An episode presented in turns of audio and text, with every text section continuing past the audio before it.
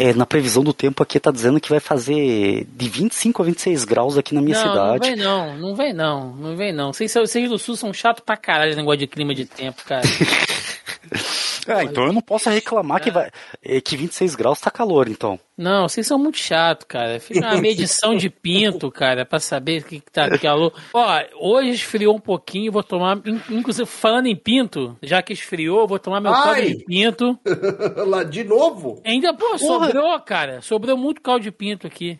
Porra, hein, Thiago, uma ah. coisa que é, aqui no meu trabalho aprendi na, na cultura gastronômica ao longo do, do país ah. e eu trouxe aqui pro sul que a galera amou de paixão é, e principalmente no inverno, é o feijão amigo. Feijão amigo. Porra, feijão amigo é clássico, cara. Porra, a galera aqui a, não conhecia, adorou feijão amigo. Minha esposa ama de paixão feijão amigo. E é fácil para fazer pra cacete. Ah, não, mas não, é, mas para ver como não é um negócio cultural e é um negócio muito para o tempo de frio, se for olhar, né? Sim, sim. E é. me, me, me, admira ter no Rio de Janeiro uma porra dessa. É, é. aqui o cara come e fica bêbado com cerveja no boteco. Ele não quer saber se tá quente, se tá frio.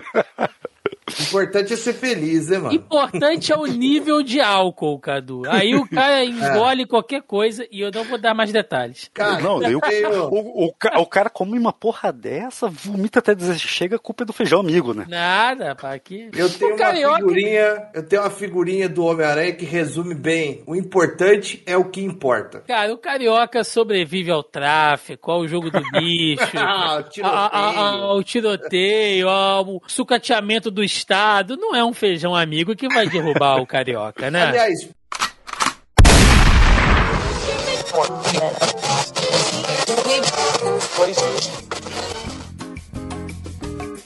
Você está ouvindo Zoneando, seu podcast de cultura pop, nerd e afins.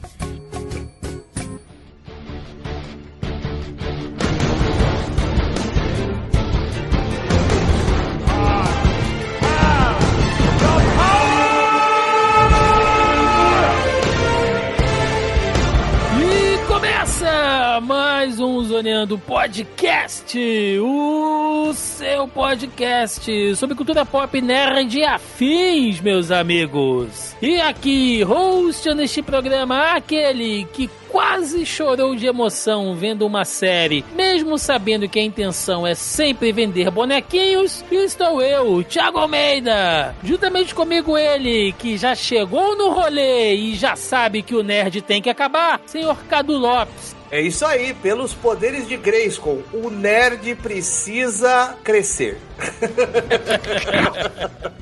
Grow up, bitches! E fecha na mesa de hoje ele que com certeza ficou muito chateado com a cor da sola da bota da maligna ou qualquer outro detalhe que mais ninguém se importa, Andreas Biller. Bom, olá, olá todo mundo. E o Thiago sempre faz favor de dar uma garfada em mim aí, né?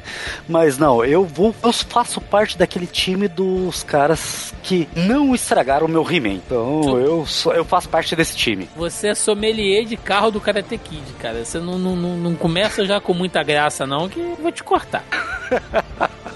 Pois é, meus amigos, estamos aqui reunidos esta semana para fechar a nossa dobradinha sobre He-Man e hoje falaremos sobre a nova série da Netflix, Mestres do Universo Salvando Eternia. Sim, a continuação da série clássica animada do He-Man dos anos 80, agora na Netflix, nessa temporada que, olha, meus amigos, tem a coisa pra gente falar. É sobre isso que será o programa de hoje, portanto, sem mais delongas e vamos ao cast.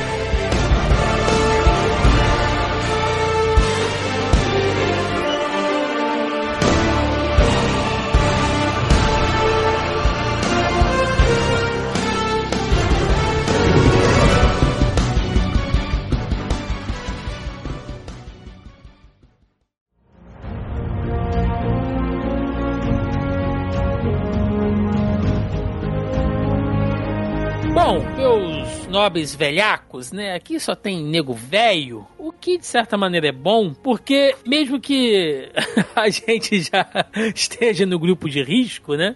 A gente também acompanha ainda cultura pop, a gente consome bastante cultura pop. Tá aí o, o Cadu, que é o maior produtor de cultura pop de, de, de Minas Gerais, né? É o nosso querido Y Nerd. Então, tá o Cadu produzindo aí loucamente. E eu quero lembrar, né, para quem tá ouvindo aqui esse podcast, falar: "Ah, mas vocês não vão falar da série clássica do He-Man?" Ô demônio, volta lá na edição anterior esta aqui do Zoneando, onde eu e o senhor Caio Hansen do Jogo Velho falamos aqui muito sobre a origem da franquia, como ela nasce lá com a Mattel tentando aumentar suas vendas no mercado de brinquedos dos anos 80. Depois vem a série clássica, a gente falou um pouco da animação de 2002, depois a animação de, ou melhor, de 2006, né? Mas teve uma animação anterior também do que o He-Man vai no futuro, a bosta. Falamos até daquele filme maluco do Dolph Lundgren, enfim. Se você quiser saber mais, né, sobre tudo o que vem antes dessa série da Netflix, só você entrar aí, o link tá na postagem dos que a gente gravou anterior, falando bastante disso. E eu vou começar esse programa com a mesma pergunta que eu fiz pro Caio lá na edição anterior. Cadu Lopes, o que que o He-Man é para você? O que, o que que significa para você? Você tem essa nostalgia de quando era moleque? Você consumia esses desenhos ali que passava na Globo, Rede Manchete? Como é que era o pequeno Cadu em Minas Gerais consumindo esse conteúdo? Posso pedir trilha sonora? Claro que pode. Então põe a música, a trilha sonora triste do Naruto. o violino triste. Porque eu vou contar uma história rapidinho aqui. Vai lá. Não vou tomar muito teu tempo. Eu perdi meu pai muito cedo. Minha mãe teve que sair para trabalhar, deixava com meus avós. Meus avós praticamente tentaram me criar. Eu, aquele moleque ranhento, rebelde do interior do estado de São Paulo, ficava fazendo o quê? A manhã e a tarde inteira assistindo televisão. Quem fazia companhia comigo, assim como diversas pessoas que podem estar ouvindo esse podcast agora, devem estar né, se relacionando. Essa história não é de propriedade do Cardo Lopes, ela é muito frequente, infelizmente. E aí, uma das coisas que eu mais gostava de fazer era assistir os desenhos animados pela manhã. Eu teve uma parte da minha época que eu, da minha vida que eu, eu estudava na parte da tarde, e aí a parte da manhã eu ficava assistindo desenhos animados. Então, esses desenhos animados foram que me, é, que me construíram, fizeram parte da minha construção, né? E o He-Man era um desenho que eu gostava muito. Não era o meu desenho predileto. Né? Eu era muito mais chegado em ursinhos Gummy, né? em, em desenhos que eram mais engraçados. Né? Eu sempre fui muito, muito fã de histórias que eram mais engraçadas e divertidas do que só porradaria. Isso mudou depois de Cavaleiro do Zodíaco, lógico. É, mas o He-Man fez parte da minha infância e ele é uma parte da minha história. Então, assim, eu tenho uma relação muito boa com He-Man, com Thundercats, com Herculoides né, com diversos desenhos animados da Hanna-Barbera. E, cara, He-Man, pra mim, assim, não é o meu predileto daquela época. Eu sou muito mais fã de Silverhawks, por exemplo, hum. de Polyposition. Porra, adorava Polyposition. Teve cinco episódios que repetiam. Polyposition! É, cara, a trilha. Então, assim, Thundercats, eu gostava mais de Thundercats do que He-Man. Mas He-Man é foda. E fez uma parte muito significativa na minha infância, na minha criação. Muito bem. Andréas Bilha, sua oportunidade, mais uma vez, eu dou sempre uma oportunidade pro Andréas não me decepcionar. Aposto que ele vai falar assim: eu nunca gostei do He-Man, sempre achei uma merda, né? Mas então vai lá, cara. Fala aí qual é o seu relacionamento com, com, a, com, com a franquia. Não, eu vou falar que não, eu, eu gosto muito de He-Man. É, assim como o Cadu, eu também é, é, fez uma parte da minha infância. É, lamento decepcionar porque eu gostava mais de He-Man do que Silverhawks, que Silverhawks é no espaço. Então, quem me conhece sabe que eu não tenho muita afinidade com esses, essas óperas espaciais aí, né? Mas o He-Man eu sempre gostei e principalmente assistindo essa nova animação. Mais para frente, gente, eh, talvez eu possa contar a minha animação de assistir esse novo desenho e eu me, era o Andrés de 13 anos de idade. É 13, 14 anos de idade, eu não, não lembro direito. E assim como o Cadu comentou também, é, eu lembro lembro que teve um. Ah, sempre tem aquele período que ou você estuda de manhã ou você estuda à tarde. Então, uhum. o, o teu desenho animado é mais ou menos o que controla a, o período que você pode assistir, o período que você vai tomar banho. É, nesse desenho que eu não gosto, eu vou aproveitar tomar banho e daí eu vou assistir um desenho de novo para almoçar nesse período porque eu já tenho que ir para escola. Exato. Então, então sempre era ali meio que mesclado entre Thundercats, He-Man, aqueles horários, e o Caverna do Dragão sempre foi o último desenho, que era quando acabava eu sabia que eu tinha que ir para escola. Então, o, o e o He-Man também tem uma outra historinha da, da minha infância que eu lembro que eu tinha uns primos ricos que ganhavam vários presentes legais e a minha falecida avó, ela uma vez comprou uma espada para mim que era uma espada que na assim no, como se fosse ali no, no punho da espada vinha uma rolinha e dentro da espada era um monte daquelas balinhas sabe de tipo redondinho que é puro açúcar sabe? Uhum. e, e, em cima da espada tinha o adesivo do He-Man. E ela falou para mim ó comprei uma espada do He-Man para você. E, e eu lembro que eu abri aquela rolinha despejei todas as balinhas num num pote, alguma coisa para guardar, e porque eu ganhei a espada do He-Man. Era uma. Não, obviamente não era uma espada oficial, original, ou qualquer coisa que seja, né? É, nos dias Mas era o que a sua avó podia te dar, seu é... mal agradecido. Não, caralho. porra, e, cara, eu, eu tenho fotos na casa da minha mãe até hoje, eu com aquela espadinha na, no lombo, sabe? Tipo, guardada no lombo com. A minha avó fez um suspensório de, de elástico, sabe? De, é, na maquininha de costura antiga dela, e eu colocava nas costas, assim, aquela espadinha. Então eu tenho uma memória muito afetiva, muito grande com o He-Man. Então, para mim, eu, tanto o He-Man, Thundercats e Caverna do Dragão fez muito parte da minha infância, e por isso que eu fico puto com quem tá falando mal dessa nova animação.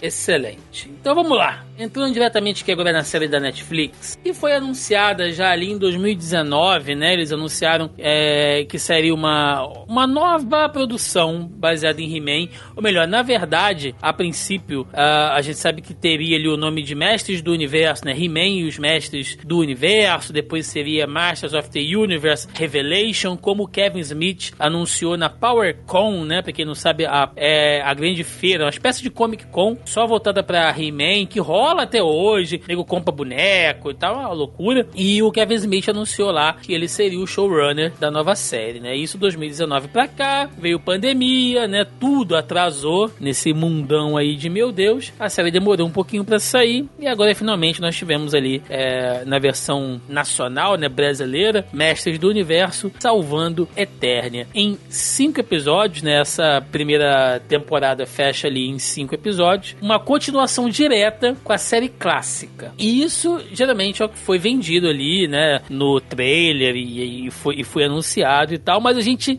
já percebe uma quebra logo de cara, né, porque nesse primeiro episódio a gente tem a morte. E aí, gente, spoiler, né, se você tá ouvindo esse programa e ainda não assistiu a série, você se fudeu, porque a gente vai dar aqui um monte de spoiler. É, logo de cara nós já temos a morte do He-Man e do esqueleto, colocando um fim àquele duelo eterno, né, que já dura aí há 30 anos entre eles, e isso vai dar espaço para outros personagens na série. Uma coisa que eu percebi particularmente é assim: é, a série clássica, e eu tô falando da animação, vamos esquecer os quadrinhos e tudo mais, tá? A animação clássica de He-Man, ela nunca teve uh, muita preocupação em expandir aquele universo. Isso é uma coisa que os Thundercats fazem muito bem, né? Inclusive nas quatro temporadas, né, lá dos Thundercats, eles depois, lá pro final, já vai ficando um negócio meio maluco. Tem a coisa lá da profecia, do fim do mundo, enfim, né? Quem quiser saber mais é só escutar aí o nosso Zoneando Podcast 210. A gente fez um especial de 35 anos dos Thundercats. Uh, mas o He-Man, nunca se preocupou com isso, né? Você não tem nenhum episódio de origem, nem nada disso. É tudo, já começa ali o He-Man lá no castelo de Grayskull, enfrentando o esqueleto e tal, e acabou, sabe? E a série vai dali pra frente direto. E agora nós finalmente podemos ver na continuação da animação Eternia é, sendo mais aprofundada aprofundada. Cadu, você é um cara que eu sei que você gosta muito de histórias de fantasia, dessa coisa de fantasia uh, fantástica, né? De, de, de, tipo Senhor dos Anéis e tudo mais, essa pegada mais medieval, enfim. O que, que você acha desse universo que eles estão tentando apresentar nesse novo He-Man, cara? Cara, eu acho que é um universo expandido de algo que a gente ainda nunca viu. É, o He-Man, ele tem aí a sua HQ, eu não sei se ainda é publicada nos Estados Unidos, eu acho que no Brasil foi publicada algumas vezes,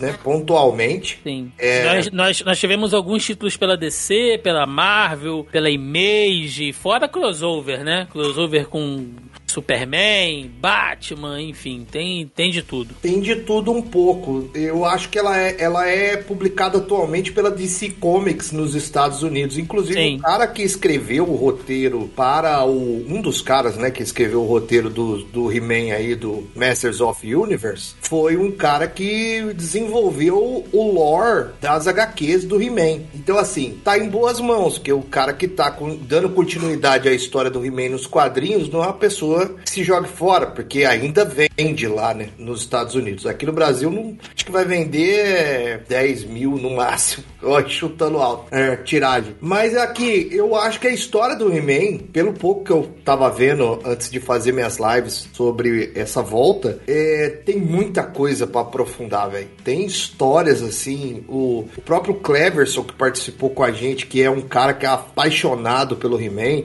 ele tem uma coleção de mais de 200 action figures do He-Man, cara. O cara é realmente muito fã do He-Man, velho. E aí ele tava falando que, porra, tem um universo gigantesco do uhum. início ao do início da concepção de Eternia até Preternia e acho que é Subternia que ficou, né? Sim. Então assim, tem muita coisa que dá para trabalhar. O que a gente viu nas histórias da década de 80, 90 para nós, né? É, é, basicamente um pedaço, né? Como você mesmo disse, o He-Man daquela época nunca se preocupou em mostrar o tamanho que é esse universo, muito menos falar quem que é, né? Da onde que surgiu, como é que é o, o He-Man. O interessante era no final dar aquela, né? Lição de moral, né? Vejam, crianças, não mexam com fogo, porque vai fazer xixi na cama. Então, assim, é uma parada que, que eu acho que, que dava para aprofundar. O Kevin Smith, eu acho que ele é muito. Ele foi muito mal compreendido. Eu acho que a gente vai falar um pouquinho mais sobre isso. Mas a ideia do Kevin Smith, que é um cara que é amigo do Zack Snyder. é fazer um, um sei lá, um, uma expansão do universo do He-Man. Eu gostaria muito que isso fosse feito. É um Smith Cut, né? Vai fazer um Smith Cut do, do é... He-Man. é, se você for pensar que ele é o showrunner, ele é diferente do Zack, né? Que o Zack era só o diretor, não era o. Ele tinha a visão dele ali, mas ele tinha que pagar ainda, ele tinha que né, trocar ideia com o, o estúdio pra, pra que a ideia dele fosse colocada em prática. Do Kevin é mais ou menos parecido, mas ele é o, ele é o cara, né? O cara uhum. que construiu ali, né? Então ele tem um pouquinho a mais de propriedade, né? Sim. Mais que sabe. É, e é até bom você puxar isso, né? Que talvez tenha logo uma. meio que uma mudança, né? De visão ali nesse conceito da série, de fazer uma coisa com uma pegada, um, lógico, né? Um pouco mais madura. Eu não gosto de falar adulto, porque isso dá margem para muita coisa e nem sempre conteúdo adulto é consumido por pessoas adultas, né? Então, não, não, acho que não cabe muito bem. Mas a gente percebe que já tem uma diferença. E porque... né? É, e vice-versa. A gente coisa da Disney, mano. Sim, sim, sim. E a gente percebe que tem uma diferença porque, cara, o episódio começa com uma narração e as cenas que te captam muito, né? Te levam muito para aquela fase lá do desenho dos anos 80 e tal. E no meio desse primeiro episódio já dá uma mudança assim que você percebe, pelo menos isso foi uma coisa que me chamou a atenção. Você percebe coisas que você que que não tinham na série clássica. Por exemplo, quando o esqueleto mata o homem musgo, você vê que o He-Man fica com ódio, cara. É a primeira vez que eu vi o He-Man com ódio, sabe? Ele bota um semblante assim, tanto que ele parte para cima do esqueleto e pela primeira vez ele empala o esqueleto com a espada. Ele não joga pedra, ele não dá soco, ele não empurra ele enfia a espada no bucho do He-Man, mostrando que, opa, tem uma coisa diferente aqui, tem uma pegada diferente aqui. Essa transição do conteúdo mais infantil para uma parada um pouco mais madura, você acha difícil, Andrés, fazer esse tipo de coisa? Você acha que o, que o He-Man conseguiu levar bem isso? Então, eu, eu, já deixa eu aproveitar esse gancho aí que você, eh, vai ser bem bacana, que que nem a minha experiência assistindo esse He-Man. É, eu sou um cara que tem, um, tem, tem algum tempo que eu não acompanho mais trailer, nem review, né, e nem react de de trailers do nem dos amiguinhos aí, né? Tipo, desculpa uhum. Cadu, desculpa Thiago, né? Então eu quero assistir um filme ou série, alguma coisa bem cru. Então falaram, ah, porra, vai sair um negócio novo do He-Man. Quando eu assisti, eu parecia uma criança. Eu, eu, me transportei pro Andréas de 12, 13 anos de idade, que eu tava ali vidrado assistindo e parecia que eu tava assistindo um He-Man que amadureceu comigo, sabe? Eu, eu tava querendo ver coisas que o He-Man fizesse hoje, coisas que eu não queria que ele fizesse quando eu tinha aquela idade, sabe? É, e daí eu lembro quando eu terminei de assistir, e eu assisti porque eu vi um monte de clickbait aí na, na internet, de tipo, estragaram o meu He-Man, e fizeram isso, e fizeram aquilo, e, porra, eu, pra mim não influenciou em nada, sabe? E daí eu lembro até do grupo ali do, do pessoal que, que grava comigo, eu falei, vocês já viram o He-Man? Já viram o novo He-Man? E ninguém tinha assistido ainda, porque tava muito em cima ainda, né, do, do hype do negócio. E eu queria conversar com os amiguinhos, eu queria falar sobre isso aí. E daí eu lembro que eu cheguei para minha esposa falei: e aí, Bostinha, já vai assistir He-Man, né? E daí ela falou: não. E daí ela já sabe como eu sou, né? Não, pode falar, conversa, desabafa. E daí eu falei tudo que eu achei de He-Man com ela, o que eu achei fantástico, o que não achei fantástico. E daí ela foi, ela reassistiu e a gente colocou nossos filhos para reassistir. Ela hum. ficou tão empolgada quanto eu, porém, para nossas crianças não pegou, sabe? E eu digo até usando o nome do André, que era para estar tá aqui junto, mas gravou com nós que também para os filhos dele não pegou, porque é, o spoiler tá liberado, né, Thiago? Claro. Tá. Então, tipo, todas essas sensações, e tipo, o He-Man morrer no começo, é, puta, até aquela sensação, é, a, a, a, aquele, aquele momento do corpo se sacrificando no quarto episódio, e tem aquele momento Game of Thrones, o do esqueleto for the Watch no Adam, final do, do, do quinto episódio ali, né? É, não pegou para as crianças porque eles não tinham essa conexão com o He-Man antigo, sabe?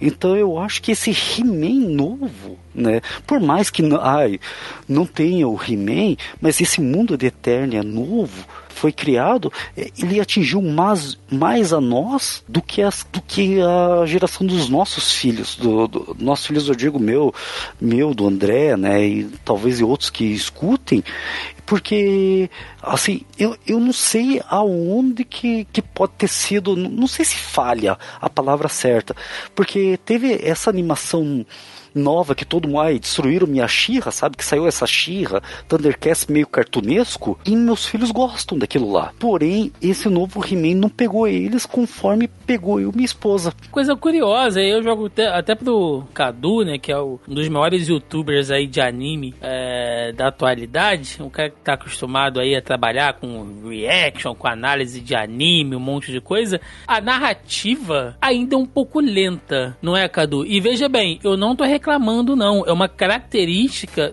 dos desenhos da nossa época, né? Não tem aquela coisa frenética dos animes e tudo mais aquelas explosões, né? Aquele monte de coisa. E a gente cresceu aí vendo depois mais tarde com Yu Yu Hakusho, os Cavaleiros do Zodíaco e tal, que cada episódio era uma luta de vida ou morte, né? Esse ele segue uma coisa bem mais cadenciada ali. O Powerhouse, ele, que é o estúdio que fez Castlevania, é um estúdio americano, mas que eu considero como se tivesse muita pegada dos animes japoneses, né? Tem aquela essência da estética das lutas, principalmente. Se você pegar o Castlevania, aqueles combates que o, o Belmonte usa a corrente, aquilo lá é anime demais. A velocidade Sim. que você tem sendo utilizada ali na, na estética do anime, né? Da, da velocidade mesmo da ação, é, aquilo é muito anime. E ficou também aqui o estilo deles meio que né, explícito nessa animação. Mas tem a ver, tem também essa questão da narrativa. Não importa se você tiver um estúdio que tenha essa velocidade de ação, se a, na, a, a, narrativa da história ela foi um pouco mais cadenciada. E eu concordo com você. Ela é mais cadenciada, tanto que no episódio 2 e 3 eles dão uma travada, né? Eles vão bem construindo a história pouco a pouco, né? Tem cenas de combate? Tem, né? Mas não é, nossa, aquilo que a gente espera de um, de talvez de um, de um anime, né? Mas é, eu, eu acho que eu acho que é legal, cara, nessa parte, nesse ponto de vista que traz essa, esse sentimento nostálgico, né? né? Igual o André estava falando sobre essa questão deles terem gostado mais do que as crianças, né? Eu acho que faz parte da ideia deles, do, do, do Kevin Smith trazer esse He-Man como uma homenagem, entendeu? Eu vejo como uma, uma forma de trazer, de resgate, né? De resgatar essa, essa animação que fez parte da nossa infância, que, é, que construiu, né? Igual eu disse, brincando, né? Mas construiu nossa infância, nossa juventude, né? Uhum. Essas histórias. Então, assim, eu acho, eu acho do caralho o que eles fizeram. Acho um trabalho de animação primoroso, mas realmente, crianças pequenas não vão se identificar com, com o desenho, principalmente que eles não vão entender absolutamente nada do que está acontecendo ali. Então, pois é, é, é, é isso que eu, eu, eu, queria perguntar. Eu não sei, vocês chegaram a assistir é, essas animações mais cartunescas? É, eu não sei como que é a palavra certa, né? Que saiu na Cartoon Network, né? Que é do dos Thundercats e do e da Xirra, que todo mundo falará, ah, estragaram meus Thundercats, ah, estragaram minha, minha Xirra. A da Xirra eu vi uma temporada na Netflix, achei muito interessante. Eu não vi mais realmente por falta de tempo. Achei que eles deram um desenvolvimento pra Xirra do universo dela, né? Sensacional, muito assim, diferente da série clássica. Só que no caso da Shira é um remake, né? Não é uma sim, continuação. Sim. Então a história começa do zero. E até o estilo gráfico é realmente mais voltada para essa molecada de hoje. Ele lembra é, muito para mim a arte do Steven Universe. E o dos Thundercats, né? O Thundercats Horror, que foi já cancelado, ele é muito assim, Cartoon Networkzão mesmo. Tipo, Gumball, sabe, pra molecada mais jovem, né? Não, eu olhei, eu entendi qual era a proposta, mas não é uma animação que me, que me apetece. Bosta. Então, é. não, não, mas, mas que nem. É, Fala não, a verdade, gente. É muito não, feio aquele desenho. Não, não, mas, Cadu, é, é, eu, eu te compreendo, tá? E também compreendo o que o Thiago falou. E, e eu acho os dois ruins. Eu vou falar por mim. Mas é que nem. Eu, como pai, e, e minha esposa também, né? A, é, a gente sempre tenta acompanhar e ver, assim, ah, o que, que você tá assistindo, sabe? Ver o que, que os filhos estão assistindo. Aí você vai lá, assiste um, dois episódios episódios, né? E ver se coincide com a idade que eles, que eles possam assistir. E, porra, de repente é uma animação e eles estão assistindo Rick Morty, sabe? É, e a, a Xirra tinha uma linguagem bem bacana, né? E, e quando eu fui explicar para minha filha que o He-Man e a She-Ra fazem parte do mesmo universo, na cabeça dela não não casou, sabe? Tipo, é, parece que confundiu de tipo a, aquele, aquela animação que ela assistia, que era uma outra linguagem, casar com esse universo que estão colocando na Netflix, sabe? E que parece que também já foi cancelado, é, que o Thiago não falou ali, mas parece que já foi cancelado, que minha filha tava chorando rios. Deixa eu só fazer um paralelo, um parênteses aqui. Eu falei uma bosta, mas eu, eu diferente de algumas pessoas, é, como a, a, galera que tá realmente hateando o He-Man, eu entendo muitas vezes que as coisas que são feitas hoje com o que a gente assistiu lá atrás, não é pra gente, entendeu? Não é pra nossa geração. O que o Kevin Smith tá fazendo é trazer o que eu penso, e volto a dizer, essa sensação de nostalgia, né? Tanto que é uma continuação. Agora, Thundercats Roar, eu acho uma bela de uma merda. Mas não é para mim. Eu acho um desenho bosta. Assim, eu não gosto desse tipo. Eu nunca fui muito chegado nesse tipo de animação da Cartoon Network. Nesse estilo mais. mais é, é Hora da Aventura, sabe? Eu não, não sou. Eu, não, eu não, não é da minha geração. Eu não peguei a Hora da Aventura. Eu não peguei essa fase. Eu sou de mundo. Eu sou de Dexter. Sou de Aquatin, Hungry Force. então, assim, não, não é, não é para mim. Eu entendo isso. Agora, a Shira, eu achei a estética muito bonita. Eu achei o, o gráfico muito bonito, só que eu não peguei ainda para assistir. Eu preciso assistir. Vale, vale a pena. Inclusive, aproveitando essa responsabilidade parental aí que o Andréas levantou, né? Se você tem criança jovem em casa, nova em casa, coloca ela para assistir Rick Morty e BoJack Horseman, tá? Dois desenhos. Que isso? super indicados aí. O Jack vamos... é bom para quem tá com depressão. É bom, confia. É muito bom. Assiste. Essa é. A pós-pandemia é delicioso. É, assiste, né? Mas o é cara que é. assiste o Bojack pela primeira vez na pandemia, esse cara é um herói. Nossa, esse sobre... chegou até o final bom, sem nenhum tipo de, de disfunção psicoemocional, ele tá bem. Ei, ei Thiago, eu não sei se você vai entrar no desenho propriamente dito, no, na, na animação, na, nas temporadas agora? Do que? Do He-Man? Do, do, do, sim. Vou agora. Foda-se os Thundercats agora um pouco ah, tá. também, tá. né? A gente não vai mais é falar porque... disso por enquanto, nem do Bojack. É, é, é porque, tipo, você sabe que eu sempre sou o cara chato, né? Uhum. Eu queria, eu queria, já que você fez um delicioso programa na semana passada que você trouxe, parecia quase o Rimempédia, hum. programa teu passado. E eu tô testando elogios para você, sendo que você me escrotiza sempre, até no meu pro, não, na minha não, própria não, casa. Eu escrotizo não, eu sou sincero. é, eu, eu posso, eu quero tirar uma dúvida com vocês dois. Hum. É que nem no, mas já no começo do do, da série, né, da, da, animação ali em si, né, da temporada, é, começa com, tipo, só quatro pessoas sabiam o segredo do He-Man correto, né? É, é, é, o começo da animação. E daí até, até fecha num frame que é a feiticeira, o pacato, o corpo e o mentor, né? Uhum. E por que que da equação é, é, tirada a mãe deles? É uma pergunta sincera, não, não, tô, não tô reclamando. Porque a mãe deles sabia por observância, entendeu? Ah. Tipo assim, a sua mãe sabe do seu segredo, mas ela nunca falou. E ninguém nunca falou para ela, mas no fundo ela sabe, entendeu? Então ela não tava ali é, ela não é tava ali. Fumante. Quando você é moleque, você começa a fumar, você chega, joga uma, né, joga um bom ar, é, um bom é, ar, um bom ar anti, antisséptico bucal na boca, bala de, de menta, você faz de tudo. Mas nos, antigo, nos antigos também sabe. era assim? Ela sabia também? Sabia, sabia. Ah, tá, tá, tá. Não, não, tipo, sabia. não tô reclamando, o, só, é uma dúvida. É, porque você é um cara que sempre reclama, né? A gente sempre fica já com o pé atrás aí quando você começa essas, essas indagações. Mas o, mas o pai do He-Man, muita gente falando, né? Ah, o pai dele foi escroto. O pai do He-Man sempre foi meio escroto. É porque aqui eles deram uma intensificada. Mas ele sempre ficava mandando aquelas tipo: É Adam, você precisa ser mais responsável. Adam, você precisa ser mais corajoso. Sempre foi um cuzão assim, com Adam. Esse eu vou reclamar depois. Né? Sempre foi.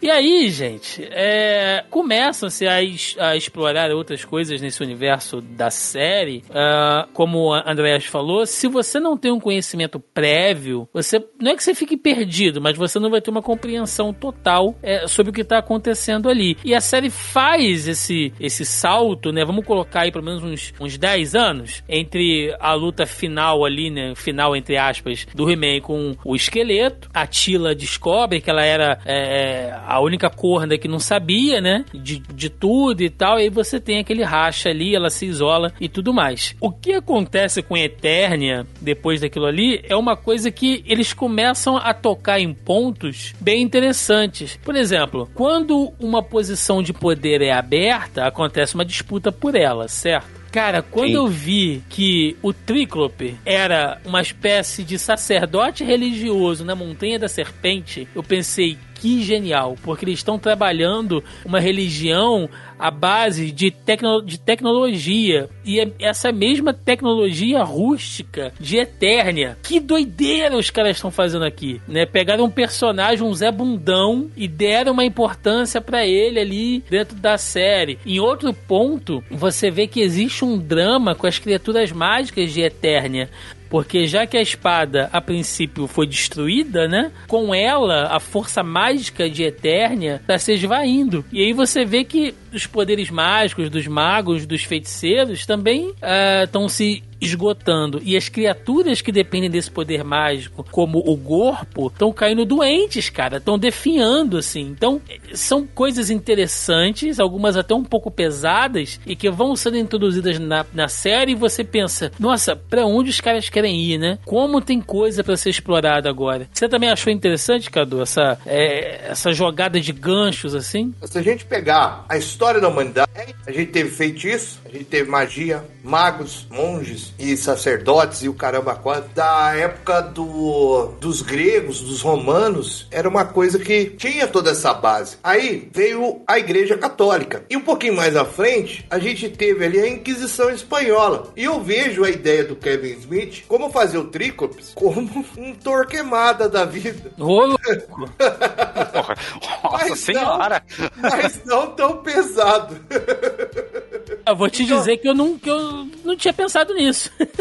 é porque toda a ideia deles, se você é pagão, ou seja, se você não é da religião deles lá, que é uma religião tecno, é, tecnológica, se você é da magia, você tem que ser exterminado, tem que ser eliminado, né? Você é um herege, você é um pagão. Eu, eu pensei nessa ideia. É lógico que é uma ideia um pouco mais aprofundada, talvez, ou um tanto quanto mais aprofundada, mas eu acho que é mais ou menos essa pegada aí, tipo, eles estavam querendo construir, estavam quase indo fazendo isso, tinha bastante gente perto deles. Então, eu achei do caralho essa ideia sendo jogada lá, né? Como uma, uma religião tentando tomar o lugar da, da metafísica, né? Da, da, da, da magia. Eu achei muito foda. Você que é, um, que é o mais chato aqui, vai. Nesse ponto, nós começamos agora a ter como protagonista da série a Tila, né? A Tila que muita gente acha que ela era só a parceirinha lá do, lá do He-Man, na série clássica, mas a Tila salvou o rabo do He-Man diversas vezes. Né? Inclusive, ela estava sempre de frente lá nas batalhas, lado a lado com ele, não tinha essa coisa é, de ser a donzela em perigo e tal. E aí a gente começa a ter uma mudança ali de protagonismo. Você acha que foi natural, orgânico dentro da série partir para isso? Dentro da você, história? Você mais chato veio para mim, né? Sim, claro. Eu, eu, antes de falar da Tila, que eu tenho muita coisa a falar da Tila, é, hum. eu só quero complementar ali o que o Cadu falou, que vocês estavam falando ali da, das religiões. É, que eu achei também bem interessante, é, que quando eu, quando eu vi esse ponto, muito é, me arremeteu ao, à série do Loki, é, que foi quando puta, o, o, vilão lá do final lá, que todo mundo chama de Kang lá, é Kang, Kang, sei lá. Kang. Né? Tá. É, ele falou assim: quando um ditador sai, o que que sobra? E daí a gente tem a falta do He-Man, que era o bem, e a falta do esqueleto, que era o mal supremo também. Então você tem aquele vácuo de poder, e daí é todo mundo querendo o seu pedacinho, sabe? E era só isso que eu queria falar. e daí da Tila, da, a, é, que nem eu não me importo da, da Tila ser mega foda, da Tila ser super poderosa, não me importa. O, o que me incomoda na Tila é uma coisa que acontece em qualquer filme de super-herói e acontece até no nosso dia a dia, que é que você mentiu para mim. Por que você não falou isso para mim? Você era o He-Man e não me falou nada. Porra, ela era ela ia suceder ali o mentor, que ela ia numa dessa carregar até segredos que não poderia contar pro príncipe Adam. É, o, o, o mentor que sabia o segredo do do He-Man veio déspota do pai dele e mandou exilar. Ainda bem que o, o rei ali não tinha uma mentalidade de Joffrey, senão já ia mandar cortar a cabeça do cara.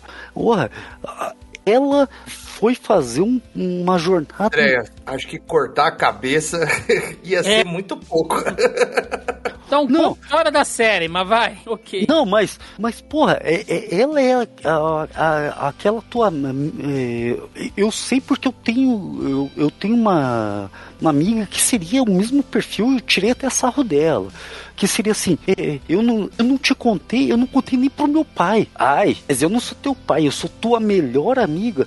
Mas porra, dane-se, olha só o segredo que tá carregando. Só quatro pessoas sabiam, entendeu? E, e daí no, no, ela passa uma jornada inteira, que nem o Thiago falou ali, que tem um gap ali de, de uns 10 anos, ela não amadurece a ideia do segredo que ela, é, que ela poderia estar guardando, sabe? E daí quando a, reencontra o amigo ali no, no céu, ali em é, é né? É, em vez de discutir os problemas que, que estão acontecendo, por que, ela quer metade da espada, porra, ela fica dando piti porque ela tá com uma boazinha que o melhor amigo dela não tinha contado que era o He-Man. Ah, não, não, não, pelo amor de Deus.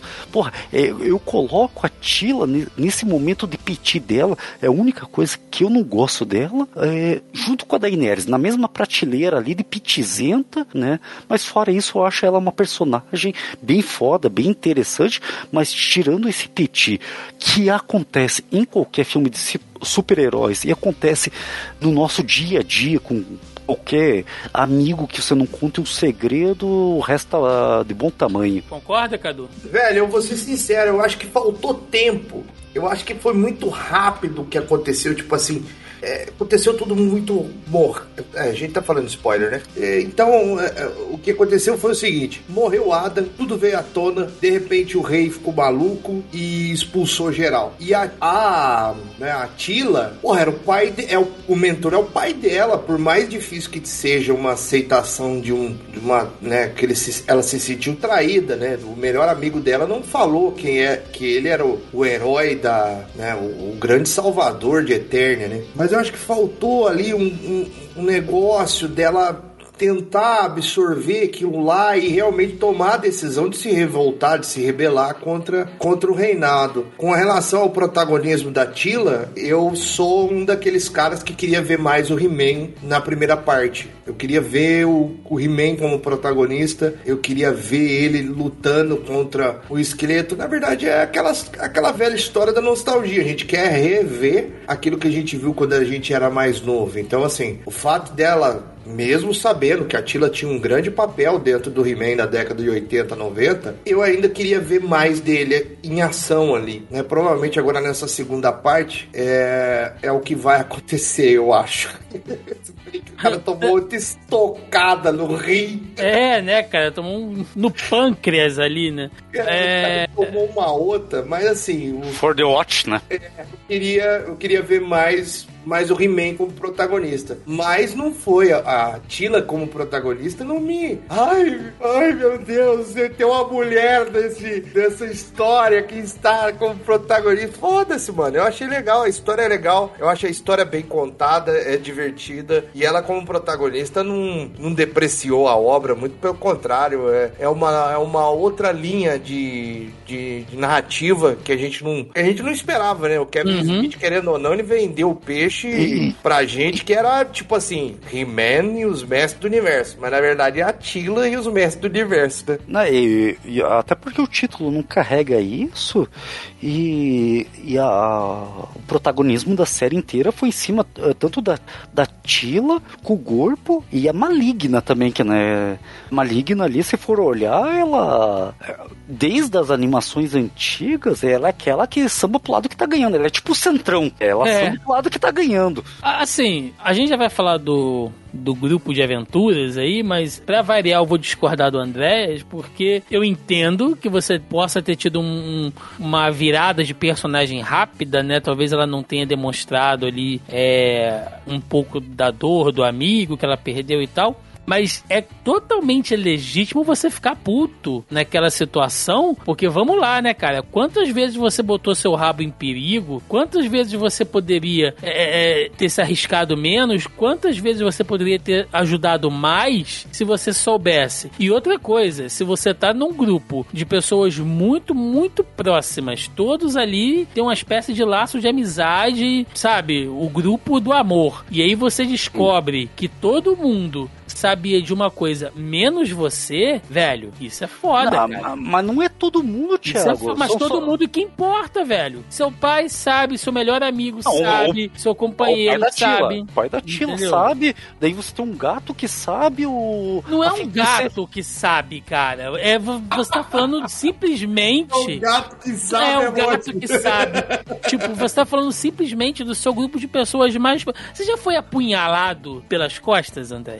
Porra, de, tá, de, eu não vou entrar nesse mérito. Mas então, é... então, então, olha Fala só. aí, Andréas. Os personagens, os personagens precisam ser humanizados de alguma maneira, entendeu? A mulher ficou puta e é legítimo dela ficar. Eu concordo não, com o Cadu o seguinte, poderia ter tido uma curva de evolução melhor mostrando isso? Poderia. Agora, ela mandar todo mundo pra casa do caralho e meter o pé, eu acho totalmente plausível com o personagem. Mas... Até porque a Tila nunca foi de ficar chorando no canto, velho. Não, mas ela tava assumindo também uma posição que ela teria que guardar segredos. Ela tava mas, é, sendo nomeada como mentor. Mas aquilo entendeu? não tem a ver com a obrigação de ninguém ali como, como mentor, cara. E, e outra coisa que ela teve uma passagem de tempo, porra, Thiago, se você não amadurecer a ideia, tipo, de tipo, porra, eu discuti aquela vez com meu amigo por causa daquilo,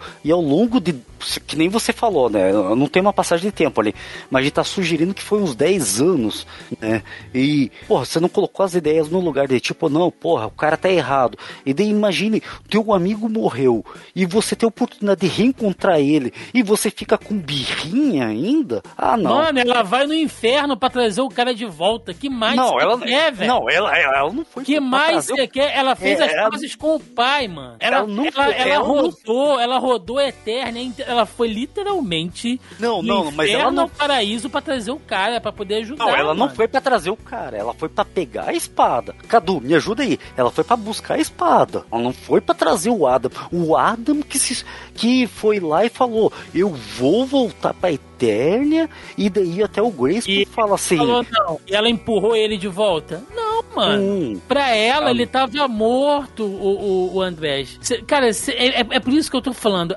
Veja bem, a Tila não é a Diana da Mulher Maravilha em 1984, que eu falei aqui. Que é uma personagem, que é uma mulher forte, né? Corajosa, empoderada, mas que ficou chorando pelo Memo Boy há 84 anos. Não, meu irmão. O cara me enganou e tal. Poxa, parte de mim fica triste, porque eu gostava dele, era meu amigo, era meu crush. Uma parte de mim tá puta, porque ele me enganou. Pau no cu dele. Vou tocar a minha vida, mano. Até porque a vida dela não é muito tranquila também. A mulher trabalha caçando recompensa. Ela, diferente de todo mundo, ela não parou, mano. Ela ficou na vida ativa aí direto. Caçando monstro, pegando é, é, relíquia, pegando artefato. Ela continuou fazendo todos os trampos dela. Entendeu? Ela continuou. E dando piti daí, quando encontra um amigo. Ah, mas eu daria também. falei, meu irmão, pau no seu cu, cara. Que você não me contou. Ah, eu tava morto. O problema é seu. Entendeu? Eu, eu no lugar dela, faria a mesma coisa. Amigos do Thiago, já sabem como que vai ser. Mas ele, cara, a pessoa pra ser minha amiga, ela tem que saber que eu sou assim mesmo.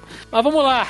É, Cadu, o senhor que eu sei que gosta de um RPGzinho, um Dungeons and Dragons. Aliás, tá, tá pra sair um Dungeons and Dragons, o filme, hein? Chris... Nossa, Deus que me perdoe, né? O que será é, que mano, vem vai aí? Vai ter o Pine lá, o cara que fez o Capitão Kirk no, no Star Trek. Nossa. Ele vai ser um dos protagonistas do. Meu do Deus, filme. tenho medo. Mas você teve a impressão que quando formou aquele, aquele, aquela sociedade do anel. A guilda?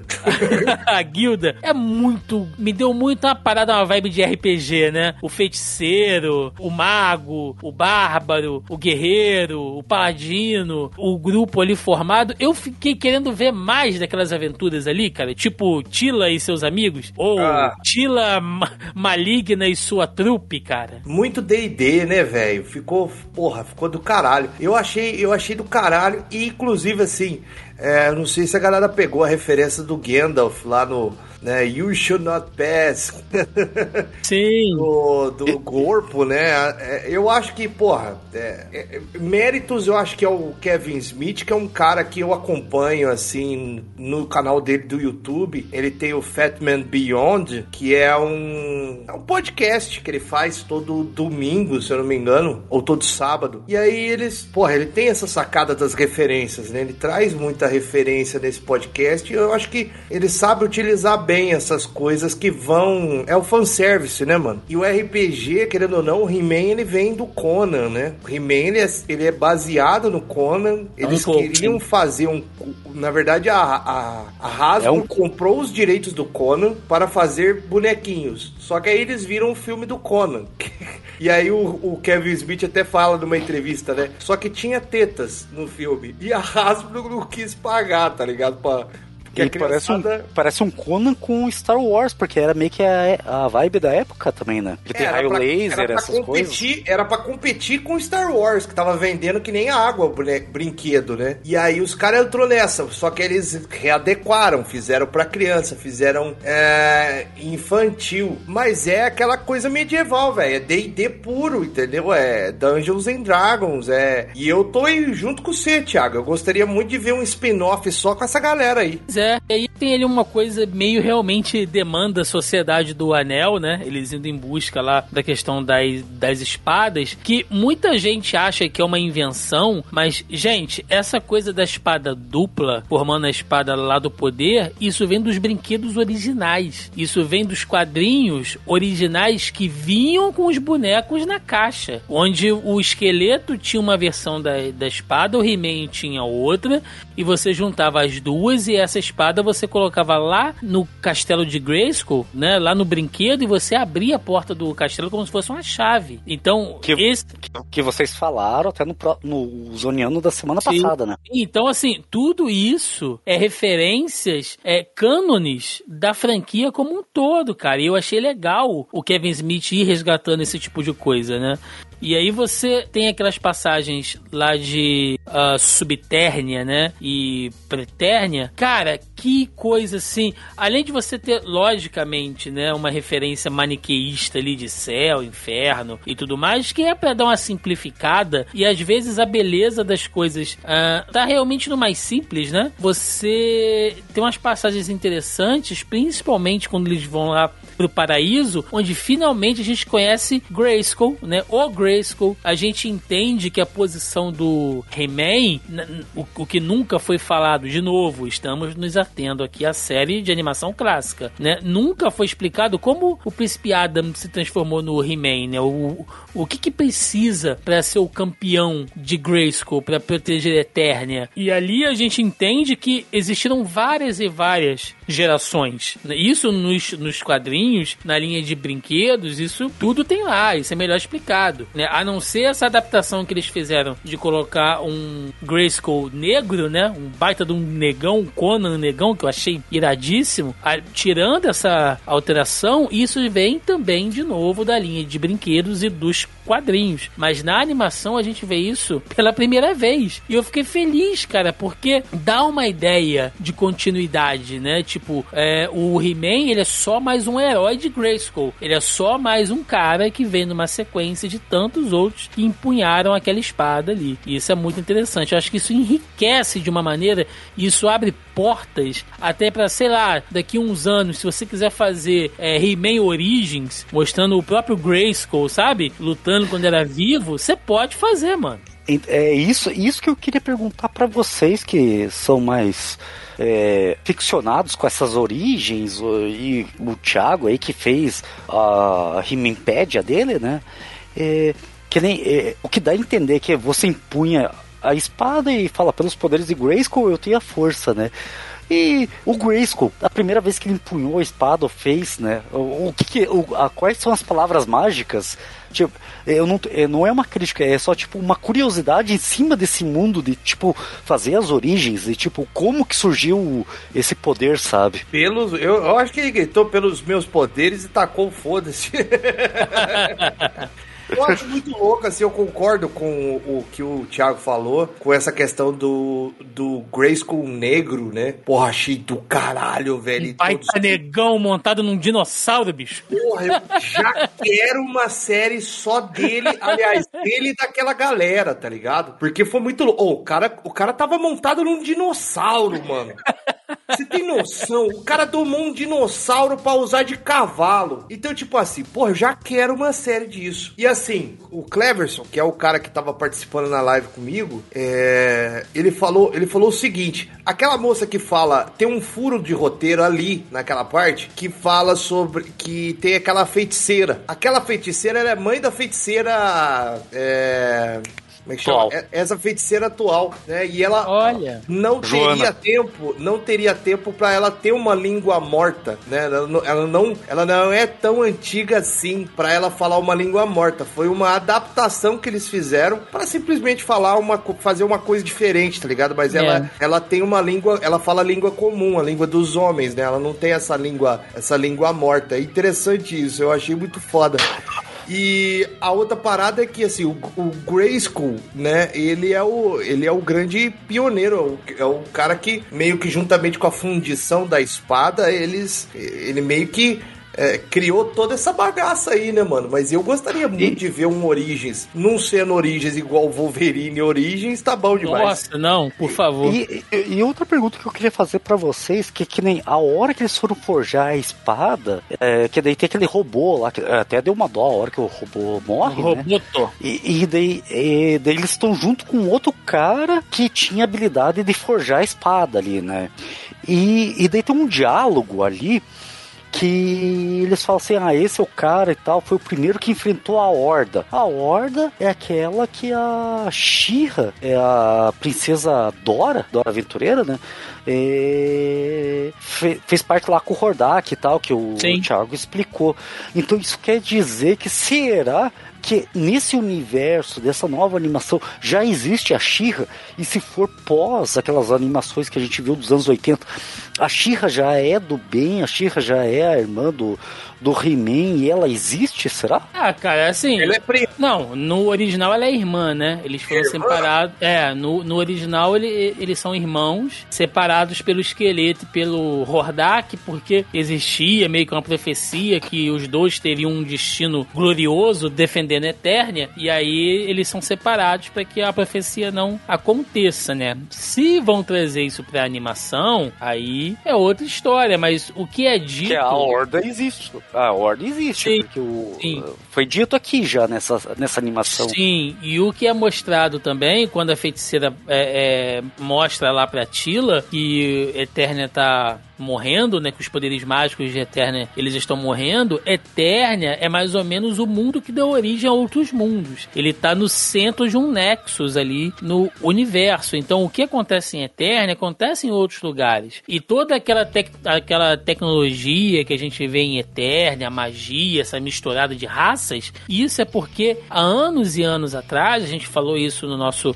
podcast anterior, aconteceu uma grande guerra em Eternia, diversos portais foram abertos, né? Através de Eternia você consegue chegar em outros mundos. Então, sim, André, você pode ter a Shira, você pode ter outras coisas. Você pode inclusive usar He-Man para colocar outras franquias aí e meio que fazendo um universo expandido dentro da Netflix, né? Que maravilha ia ser, né? Cara, eu gosto da, da ideia. Assim. Não, eu também gosto. Né? Eu acho que é uma forma de você trazer de uma maneira cânone, sem ter que explicar muito. Cara, se existe uma coisa que eu tô cansado, assim, é conteúdo com muita informação, muita explicação. É lógico que a gente às vezes gosta de sentar, né? Pegar um livro ou ver uma série, assim, cheia de teorias, uma coisa um pouco mais profunda. Mas quando tudo tem que ser épico e grandioso e com um grande plot twist, cansa, velho. Às vezes você só quer ver uma boa história, mano. Ah, a, a explicação é essa aqui. É simples, mas é a explicação. Beleza, mano. Toca o barco, só me sabe? Só trabalha aí nos, aí nos personagens, faz uma coisa divertida. às vezes a beleza mora na simplicidade. Vou falar uma coisa polêmica? Sim. É uma opinião minha, que é a seguinte. Eu ver o Thiago xingar agora. Não, acho que pode. Pode ser que ele me xingue mesmo e que ele me expulse da, do círculo de amizade. Não, zoeira. É, é uma parada. Eu tava até falando com um amigo em comum, né? Que ele sabe muito bem que eu, é um cara que é muito xiita, né? Ele é muito drástico com a DC Comics. Ah, tipo o Denis, é o Denis. Não. Não, o Denis é Marvete, é, Beach, Marvete Beach.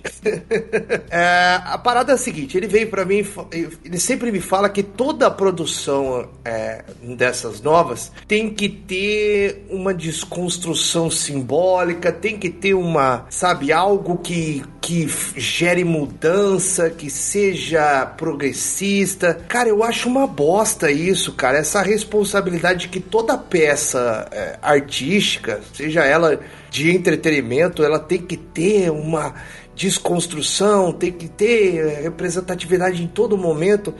Cara, eu sou super a favor de ter representatividade, de ter mais mulheres protagonistas, de ter né, protagonistas gays, sabe? Mais negros protagonistas. Eu sou super a favor disso. O Thiago sabe muito bem do meu pensamento com relação a essas ideias. A gente tem que ter uma mudança e graças a Deus a gente tá tendo. Mas quando eu vou assistir uma, um, algo de entretenimento, como um He-Man, por exemplo, eu quero só me divertir, velho. Eu, eu, eu, tenho tanto estresse durante minha, meu dia a dia, meu trabalho, minha vida, minha rotina, que na hora que eu quero assistir a um He-Man ou algum desenho animado, algum anime, algum filme, tipo Velozes e Furiosos, eu não quero desconstruir o meu, meu simbolismo, a minha produção simbólica, tá ligado? Eu quero escapar da minha realidade. Eu acho que a maioria das coisas elas são feitas pra gente escapar. É, são produtos de escapismo. Não tem que ter todo momento uma desconstrução, entendeu? Acho que fica chato e acaba uhum. banalizando, banalizando até a, a, a, luta, né? O engajamento ele fica mais garefeito quando você a todo momento e aí vira o, o vira uma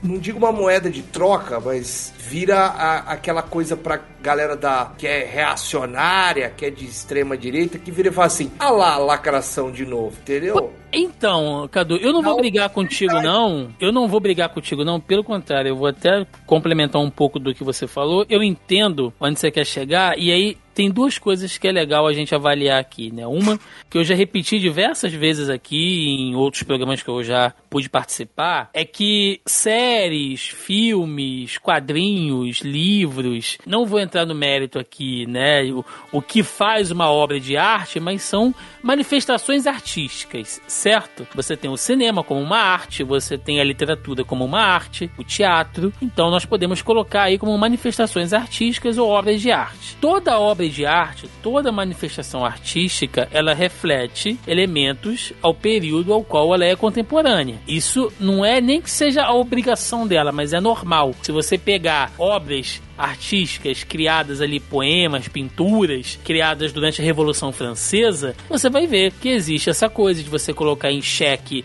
essa balança da estrutura hierárquica, né, das castas, de você fazer uma afronta à monarquia. Se você pegar obras de arte durante o iluminismo, você vai ver que geralmente símbolos, né, de ideias estão sobrepostas ali a ícones religiosos. Então, não é que seja uma lacração, não é que seja é uma coisa forçada, é natural. Porém, assim, se nós estamos em uma época onde o, o discurso racial está muito em voga, as questões LGBTQI+, enfim, estão muito em voga, né? Quando nós temos essa coisa do protagonismo de personagens femininos, né? Trazendo isso à baile agora, então, já que tantas discussões como essas estão rolando, é normal que isso apareça em obras recentes e contemporâneas. Ponto. Contudo, se isso é feito de uma maneira panfletária, eu concordo com você que fica chato, né? Por exemplo, você tá lá um, vendo uma série e aí o personagem vira e fala assim: Não, mas eu sou gay. Tipo, tá, mas isso dentro da série, isso tem uma relevância? Tipo, ou você só precisa falar isso pra, oi, eu tô aqui cumprindo a cota do personagem gay, sabe? Isso geralmente não atribui nada.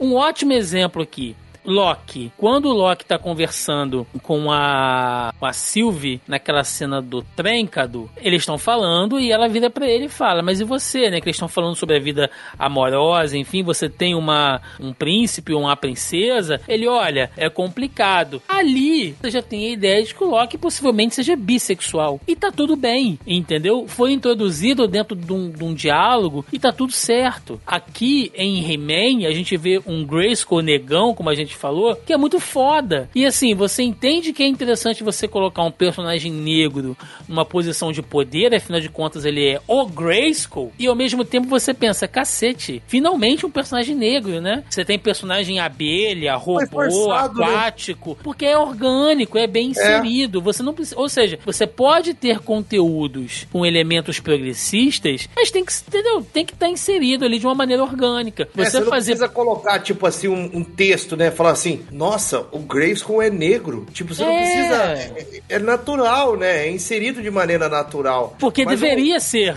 Deveria ser. Sim, mas a, o, o, meu ponto de vista é que, tipo assim, eu não, não é em toda a obra que eu, que eu gostaria de, de ficar a todo momento vendo isso. É, é, eu não sei se eu tô é, deixando bem claro, eu acho que tô me perdendo nas palavras. O meu ponto de vista é o seguinte: é legal ter isso. O Grayskull foi do caralho, sabe? A Tila foi do caralho. Mas eu digo assim: é o que você falou, não precisa forçar a barra, seja natural. É igual aquela música antiga, entendeu? Deixa acontecer naturalmente, velho. Entendeu? Você não Porra, precisa... não é antiga. é, é, é, bem antiga. Porra, antiga, né? mano. É mais tão antiga quanto o He-Man. Mas mas você sabe por que também, o, o, Cadu? E aí pode a gente vai para uma outra discussão que é sobre o público e a fanbase de qualquer coisa, porque às vezes algo é muito bem feito, é natural dessa maneira que a gente está falando, e ainda assim tem uma galera, ai, mas a lacração, ai, mas não sei o que, e é chato, Cadu. É Isso um cara é chato. chato. E aí você às vezes tem que fazer questão de falar, porque se você não falar, o cara vai reclamar. E se você falar também, o cara vai reclamar do mesmo jeito, então nossa, eu vi gente fazendo review. Nossa, botaram a Tila sapatão, né? Primeiro que sapatão já é um termo horrível. E nossa. segundo que. Né, mano, mas por quê? Ah, mas aonde que eles acharam esse, não, esse ponto? E um, é, e um diálogo. E um, e um diálogo que ela fala com aquela amiga dela lá. E tipo, não, isso... pronto, é sapatão, é lésbica. Ah, lacração. E se for? E se for? E daí, é velho? O que, é, que isso desmerece é. a personagem, bicho? Vai tomar no cu, Ó, sabe? O meu professor de semiótica, ele dizia dizia o seguinte: as pessoas que têm esse ódio, essa, essa ojeriza por outras pessoas que são diferentes, é, essas pessoas são mal resolvidas com elas mesmas. O nome disso é pessoas... projeção, Cadu. É, elas não, elas não se resolveram pessoalmente. Caralho, vocês estão foda, hein? Tem, tem que, que, procurar projet... semiótica e projeção agora. É, tem que projetar numa pessoa, num, numa ideologia diferente, num inimigo, sabe? Tem que tem que ficar atacando a todo momento. E, e pelo fato de não ser bem resolvido, quando vê algo que interfere na infância dela, aí, meu amigo, você tá mexendo com fogo, é jogar gasolina no fogo. Entendeu? E, e, é isso que eu acho que aconteceu com o He-Man. Tem muito, muito bobão que nem lembra. O, o Thiago e André, Andrés, os caras nem lembram o que, que era o desenho, mano. Não. Tem uma vaga lembrança do que, que foi o He-Man. E olha, olha, eu sou nerdola pra caralho, velho. Eu assistia muita coisa, eu assisto coisa pra caralho até hoje. Eu não me recordo de histórias ou de uma história específica do desenho, velho. E aí vem os caras atacando assim, com ódio. tipo assim, mas, eh, eh, seria interessante se a pessoa virasse e falasse assim: Mas peraí, por que, que eu estou com tanto ódio assim? Mas não faz essa autoanálise. É difícil porque dói. Coração dói, o peito dói, a Sim. cabeça começa a, a superaquecer e dá, dá pane no sistema. é, eu só quero antes do Thiago, que o Thiago vai puxar ali os, é, os comentários do Facebook, né? Sim. Eu só queria saber de vocês que para mim foi um momento assim que quase saiu aquela, aquele suor heterossexual da, da, da dos olhos, sabe? Né? Hum. Costumam dizer que foi. A, a gente sabe que vai ter uma mágicazinha, que tudo vai voltar, mas é o sacrifício do corpo. Não, o melhor personagem da série é o Gorpo. Puta o melhor personagem é o Gorpo. Porque, tipo, ali já Andréas, veio... Andréas, quando ele tá enfrentando o Fulgor, que ele faz aquele anel de energia e a tela abre, assim, você vê o Gorpo pequenininho fazendo aquela magia e ele olha para trás pra Tila e fala, amiga, tudo bem, eu não... Eu não o Fulgor é mais... o esqueleto, né? Tá Sim, tá é, tá. ele fala pra Tila, tudo não bem, mais... eu não é tenho mais... mais medo. Cara, meu irmão, e, não, não, não, não tem e... macho certo, entendeu? Você tá chorando, você tá tremendo em posição fetal. Aqui, eu, eu lembro que é essa... original. Quem assistiu dublado, a, a versão dublado em português... Eu vi dublado. É o Mário Jorge, é o dublador original que fez o corpo na, na clássica, é o dublador ah. do Ed Murphy, entendeu? Só que ele, ele tá um doido, mais velho, né? Ele, ele tá fica com... doido. Nossa, quase eu, 70 anos, né? Eu, eu, lembro que eu tava assistindo aquilo ali porque, tipo, o, o, os episódios já vinham cantando que vinha poderia acontecer alguma coisa com o corpo, ainda mais que a série já vinha falando assim, ó, eu mato qualquer um, né? Por mais que você possa na tua cabeça é, encarar que, ai, vai ter algum truquezinho que eles possam voltar, então, mas você fica com aquele medinho, tipo, eu posso perder meu personagem.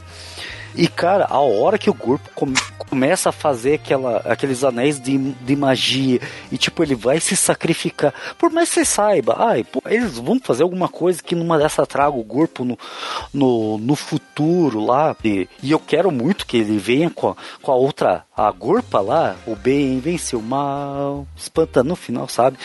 É.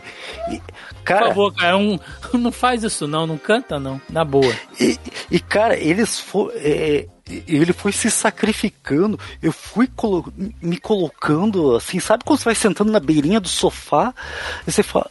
Você fala assim, puta, não, não, não, não, não aconteceu isso. Porra, aí perdi o corpo e o corpo puta, o Gorpo para mim foi um dos meus personagens preferidos dessa temporada. Ah, o Gorpo foi o personagem mais humano, cara. Ele é quem quebra o coração da Tila, né? Aquele, aquela amargura que ela tá sentindo, foi ele e o Gato Guerreiro, cara. Ele, no caso aí, na e, forma e lá, do, lá do pacato, sabe? Eles é que quebra o coração dela. O Gorpo... E até da Maligna, né? O Gorpo conseguiu fazer a Maligna se abrir, cara. Isso é, porra, personagem maravilhoso. Antes da gente passar pros nossos comentários dos nossos ouvintes, sim, voltamos aqui com o tópico da pré-pauta. Eu quero saber aqui pra gente encerrar, né? É, a série, o plot twist no final. Eles voltando, o príncipe Adam voltando, o sacrifício lá do Roboto pra trazer a espada de volta. E quando o He-Man vai dar aquele grito que a gente esperou a temporada inteira pra ouvir, o esqueleto me vem e me dá aquela punhalada no pâncreas do príncipe Adam, ergue a espada e se transforma num mestre do universo. Meu amigo, eu tava sentado na cadeira, mas eu botei a mão na cabeça. Eu tinha que ter gravado um vídeo de reação, cara, porque eu tava doido aqui dentro do quarto vendo aquilo. Cadu Lopes, o que, que você achou do final, cara? Você esperava aquilo ali? O que, que você achou? Você gostou? Você tomou um susto? Como, como que essa temporada fechou pra você? Maluco, deu dele, dele um grito ali na hora que eu vi. Falei, caralho, mano, matou o He-Man de novo. eu achei muito foda, muita, muita ousadia, tá ligado? Pô, o cara já matou no começo, vai matar de novo. Mas o. Mas é legal de ver, porque assim, o, o esqueleto sempre foi um personagem comédia, né? Cômico. Você nunca viu um esqueleto realmente é, devastando Eternia ou tendo a oportunidade. Porque o He-Man é um nível épico, né, senhores? Quem jogou D&D, quem jogou D&D sabe que o cara é nível épico, é difícil. É um bárbaro nível épico. É, você não consegue, porra, o esqueleto tá no nível 10 ali perto do he é muito... Se bem que o, que o esqueleto se mostrou um, fe... um feiticeiro alto nível ali também, Pois né, é, mas é dissimulado, né, mano? Ele uhum. fez ali uma, uma magia muito bem... Porra, o cara ficou quanto tempo escondido naquela merda daquela caveira, velho? Pensa bem também. O cara é, é um homem de foco, né? Ele é meio que um. É, mas é o que eu falo: o amor não constrói nada, Cadu. Mas o ódio, ah, meu amigo, o é. ódio te, te, motiva. Eu achei, eu achei muito foda, cara. Eu, eu quero ver o que, que eles vão. O que, que eles vão arrumar assim daqui para frente, porque né? Eu acho que o He-Man não morreu nada, né? Só tomou a, a varada no bucho ali e vai ficar estrebuchando. O problema é lutar contra o Skeleton God, né? Que é o nome do personagem é o Skeleton God.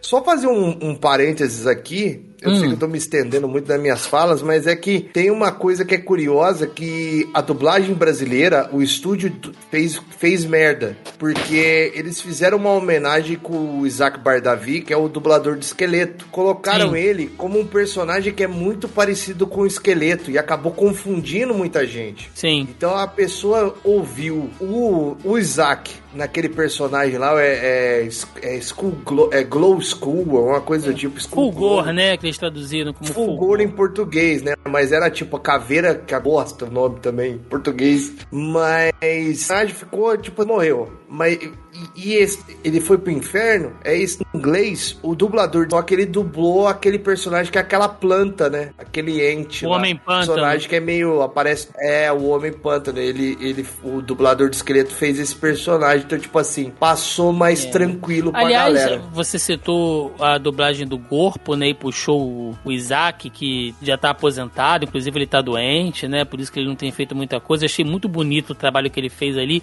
E quando eu ouvi a voz dele, eu falei, cara, agora eu tô de volta aos anos 80 entendeu? Que, que coisa fantástica. É, mas eu ainda senti falta daquele esqueleto debochado, irônico que ele fazia, com a risadinha, cara. O esqueleto não ri uma vez, nem nos flashbacks, cara. Isso foi uma coisa que me magoou. Tem muita gente reclamando da dublagem do próprio He-Man, que não é o Garcia Júnior e tal. Aí, gente, isso aí é. Eu, eu entendo essas reclamações. Tá ligado o que, que rolou, né? Foi uma questão de, de, de, contrato, né? Não, treta. Sim, o mas. Gar... É... O Garcia Júnior, ele é tretado com esse estúdio. Ele foi convidado, uhum. mas ele falou que ele não dubla nesse estúdio aí. Agradeceu o convite e recusou. Então, pois é, questão de contratuais. Uh, Andrés, só você, cara, esse final te deixou no hype? Não, eu, eu tô muito no hype. Eu acho que até quem. Há um alto jabá meu, né? Então quem escutar sabe que eu amei demais essa série. E que nem vocês estavam falando ali, ah, tipo, mataram o He-Man no começo no final. Eu achei que um, uma visãozinha um pouco diferente. Eles mataram o He-Man no começo e, na verdade, no final mataram o Príncipe Adam, que ele não era o He-Man ainda no final. É isso mesmo. Então eles mataram o Príncipe Adam e o He-Man no começo. E eu quero deixar duas perguntas para vocês, ou deixar no ar aí. É, uma coisa que eu não lembro, que nem o esqueleto ele pega a espada, então dá a entender, né? Eu não sei como que funciona a mitologia do He-Man, mas eu quero saber muito depois nas próximas temporadas, porque ele invoca as palavras mágicas e se, se transforma no super esqueleto. E outra é no reinado patriarcal de Eternia, se o pai do Adam não tem mais filho, quem que vai reinar depois? Cara, essa questão política, a gente não sabe ainda, a gente não viu o rei nem a rainha, a gente não sabe como é, como que o reino tá politicamente, né? Muita coisa acontecendo. Eu acho que vai ser uma coisa até a se explorar. Uma, vai dizer que não é interessante de saber tudo isso aí. Né?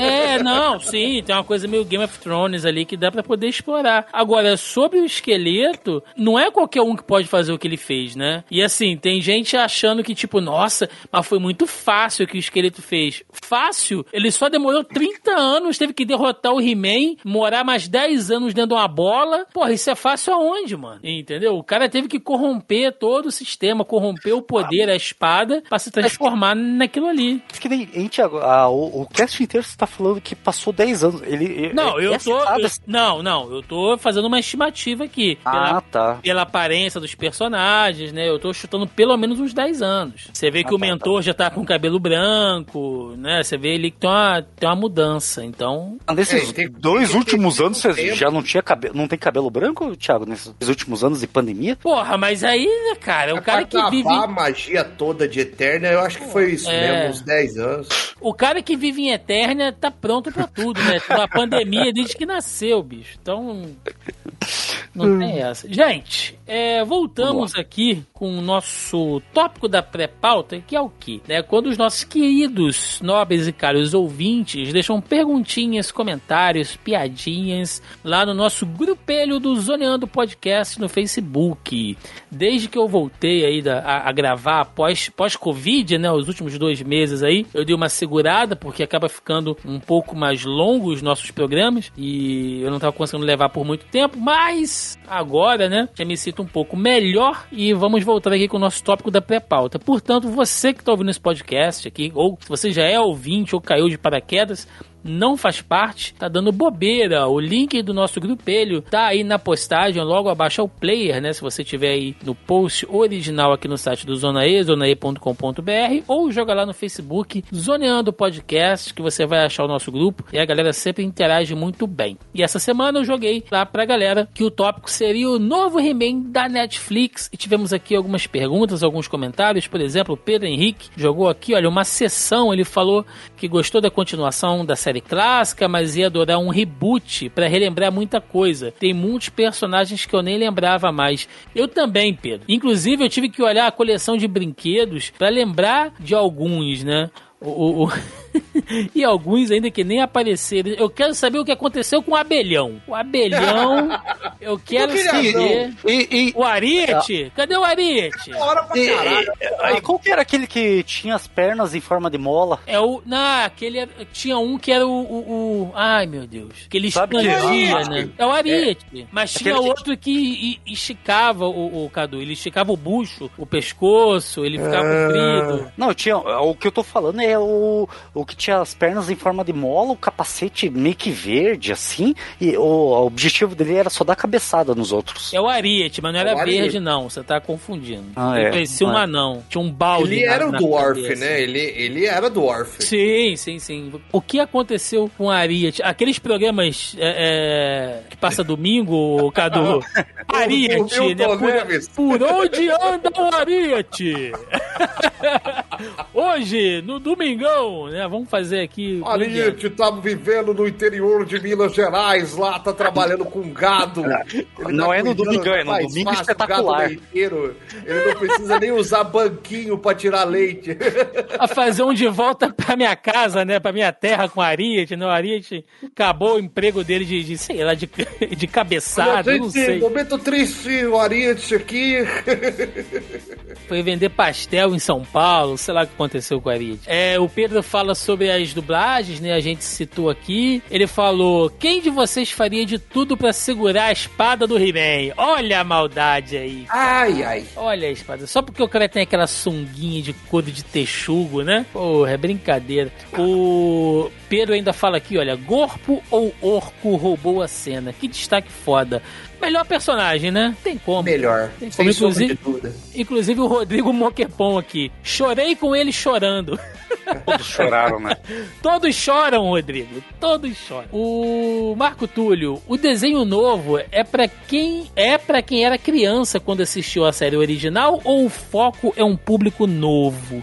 A gente começou falando sobre isso, né? Inclusive o Andrés passou aí a experiência é, dos filhos dele. Marco, eu acho que muito da molecada pode curtir, mas só os veiacos é que vão ter essa conexão, cara. Não tem como, assim. Ela é uma série é. que visa o público jovem, assim, até pela arte, né? Que ela é bem bonita e tal. Mas é pra pegar os velhos, mano. Isso aí é. é eu só vou complementar porque que nem.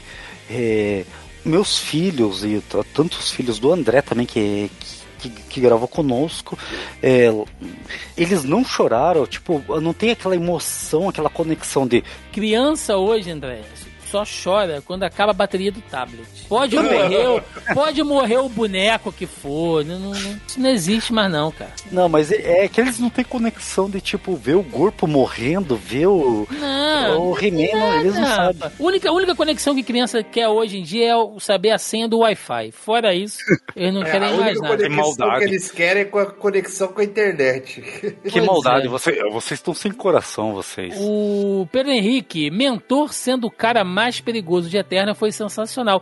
Porra, a gente nem falou do mentor, né, bicho? É. Aquela cena e, do parque lá. É samurai ainda, né? Porra, mano. Veaco sentando a lenha, né? Puta Puta que pariu. Batendo no Aquaman ali, né? Aí não, aí você, pô, aí quer puxar o, Aquaman, o lado pessoal. O Aquaman caolho.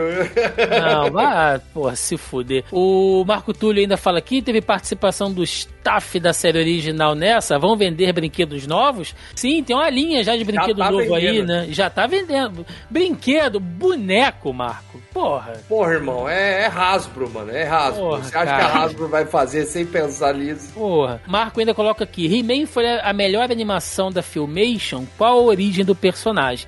A gente gravou um programa anterior, Marco. Vai lá, escuta lá, porque é, é muita coisa, muito conteúdo. Inclusive, eu quero deixar aqui sempre a recomendação de dois conteúdos na Netflix mesmo, né? Tem os brinquedos que marcaram época, que é uma série muito da hora falando de franquias de brinquedos. Na temporada temporada inicial tem lá falando sobre o ah. He-Man. Boa parte da nossa pauta foi tirada de lá. É bem bacana. É, é, viu, Thiago? Só deixa eu puxar um outro comentário do, do Marco mesmo. Hum. Que o trailer passou uma impressão errada para quem esperava algo na pegada da série antiga.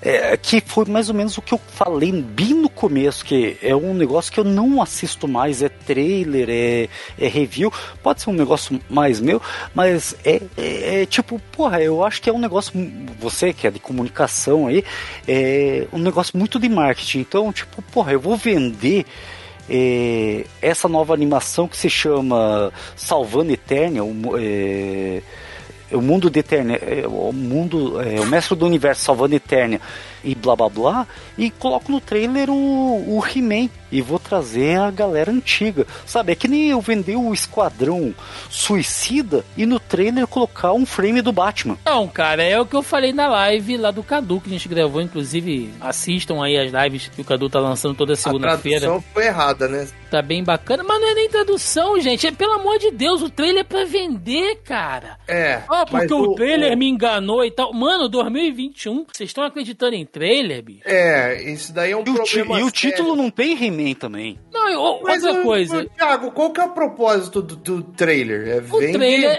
é, é, sim, você tem que colocar o He-Man. Não, é vender o produto. Entendeu? Se eu, se eu faço um trailer e coloco lá o novo He-Man, o novo mestre do universo, e, e, no trailer você vê que é um negócio tipo o, esse Thundercats que saiu novo, que já foi cancelado, que já foi cancelado, você já vai saber o que te espera. Você não vai saber nada da, da história, mas você já sabe qual é a pegada. É, mas né? eu acho que a falha, a falha tava nesse negócio do trailer também, porque é, me passou a impressão meio que igual o Esquadrão Suicida 1. Os caras fizeram um dos trailers mais animais de todos os tempos, com o Bohemia Episode tocando. Aí vem o Kevin Smith e usa. É, é Cindy Lauper? Não. É que... Esqueci o nome da. Esqueci da o nome cantora, também. Mas que seja. E, e Holding Up for a Hero, mano. É foda, cara. Puta trailer mas, legal. Cadu, mas a diferença é que Esquadrão Suicida é um filme ruim. E tudo que tinha é, bom. Os, os três minutos de é. coisa boa que tinha nele, tava no trailer. Então e tá. A série do He-Man é boa, cara. Então, então tá, eu posso dar um exemplo bom é, e, que não, e, e, que não tinha no filme. É, foi, eu acho que Vingadores Guerra Infinita, que eu acho que tinha o Hulk naquela batalha final e não tinha, tinha. o Hulk no filme. É, os caras fez isso. Pois é, pois é. Então, aí é... é... Tipo, você ser vendido pelo. Tre... Você, você tem que ser vendido pela sinopse, pela história e, tipo, porra, vou, vou em frente. Gente, olha só, se, ouvinte, não se sintam ofendidos com o que eu vou falar, não, mas você que ainda cai em trailer 2021, você é bobão tá? Pra não dizer outra coisa. O John Lennon, pra mim essa versão é de um outro universo, porque não tem o símbolo do Vasco. Pois é, é, isso, isso, isso eu ia perguntar para vocês também. Hum. Por que que saiu o símbolo do é, tipo sem piadas nem nada? É, tem, tem algum significado? Saiu o símbolo do da uh, Cruz de Malta do peito do He-Man? A Cruz de Malta foi usado pelos nazistas, né? É, cara. Tem uma ah, conotação ruim. Já ah, tem um monte... É isso aí é, mesmo? É. é. mas é apropriação. O, nazi, os, o nazismo apropriou da Cruz de Malta e do e da suástica e da suástica que é um símbolo budista, né? Então é, vocês estão dizendo que o Vasco da Gama é um tipo nazista? Não, não senhor, não, Vasco não, olha aí. Né? Aliás, o Vasco no Rio de Janeiro foi o primeiro clube a colocar no seu elenco atletas negros, cara. Isso é uma. Ó, oh, que é, massa, não é, sabia. A, é, apesar de eu ser flamenguista, eu reconheço isso aí, histórica. Mas né, não pode misturar futebol com política, porque você é burro e você não sabe que eh, tudo é política, né? Mas enfim, de qualquer maneira. Mas tiraram o símbolo também, porque, afinal de contas, o He-Man não é um herói de segunda, né? Então não pode ter o símbolo do. É do Vasco ali. Tá, eu entendi essa referência aí. o, John, o John Lennon continua aqui. Tá na pré-venda uma HQ que é tipo um He-Man do He-Man Verso ou uma crise dos He-Mans. Rola até a participação da versão do Landry. Resumindo, esse He-Man da Netflix nem deve ser do clássico e as pessoas gritando que estragaram. Não, John Lennon, a, a, a ideia é que ele seja realmente a continuação do clássico, né? Então, mas eu não tava sabendo desse He-Man verso, não, né? Mas que, esse uma... He-Man dele... O nome da história é He-Man No Way Home? O que, que é? ah, He-Man Versa é, é, é, foda, né, cara? Uh, ele, ele colocou aqui, assistindo a versão dos anos 2000, copiaram o lance do Príncipe Adam ser mais magro nessa versão nova, mas faz sentido, pô. O cara ter o mesmo corte de cabelo bronzeado. Cara, não fazia sentido o Príncipe Adam no original ter aquele braço da grossura de um tronco de mangueira, bicho.